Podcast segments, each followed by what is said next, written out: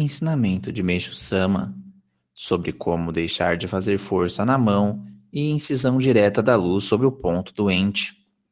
Pergunta: Foi-me ensinado a fazer o mínimo de força possível na ocasião do jorei, mas a força mental humana com que desejamos que a luz penetre no ponto-alvo também deverá ser a mais relaxada possível? Acredito que para tanto eu poderia olhar para os lados ou pensar em outras coisas. O que me diz? E se a luz avança em linha reta, imagino que a palma da mão deverá ser posicionada em relação ao ponto onde será aplicado o jorei, de modo que ela incida nele ou não. Gostaria de saber.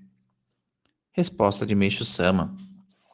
Deverá fazer menor força possível na mão e procurar fazer com que a luz penetre profundamente no ponto doente. Como se trata de um método aparentemente paradoxal, é fundamental ter muito treino e a incidência da luz espiritual é obviamente em linha reta. Não existe a curvatura de luz como a que defende Einstein. Retirado do livro Curso de Jorei, volume 3.